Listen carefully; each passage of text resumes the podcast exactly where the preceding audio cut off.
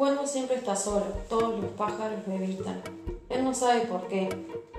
Un día oye unos trinos, suenan alegres y cercanos. Parece que se están divirtiendo mucho, piensa Cuervo. Hola, dice con voz tímida, pero los demás no lo oyen. Con su mejor sonrisa, Cuervo se acerca hasta ellos.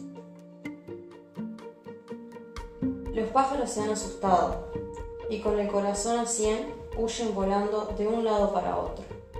A distancia prudencial empiezan a trinar de nuevo. Negro, exclamó el pinzón. Es negro como el carbón, de la cabeza a la cola. Ni una mancha de color, añade la lora.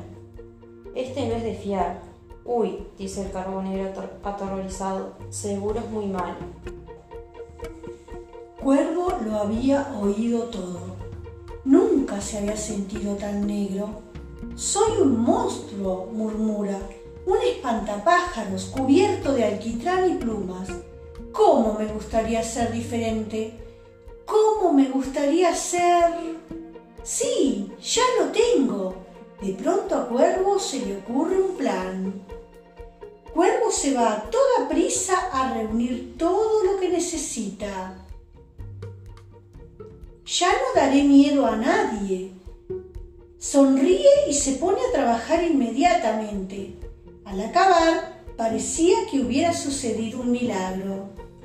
Cuervo es un carbonero.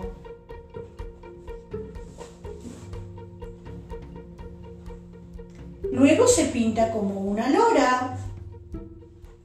Y luego se pinta como un pinzón.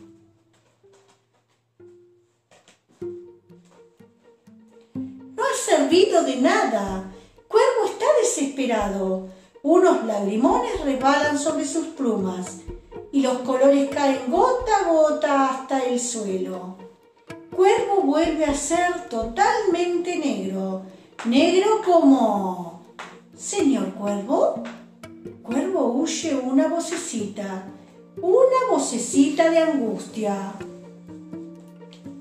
Están ahí otra vez, los tres. ¿Se han ido? le pregunta el carbonero. ¿Quiénes? dice el cuervo tartamudeando. ¿Quiénes se han ido? Aquel carbonero espantoso, esa lora tan fea y aquel horrible pinzón, dicen los tres a la vez. Eh, sí, se han ido, afirma Cuervo. Se han ido y no volverán nunca. ¡Qué alivio! exclama el pinzón. Tú los has hecho huir con tu enorme pico y tus plumas negras. ¡Hurra! Cuervo nos ha salvado.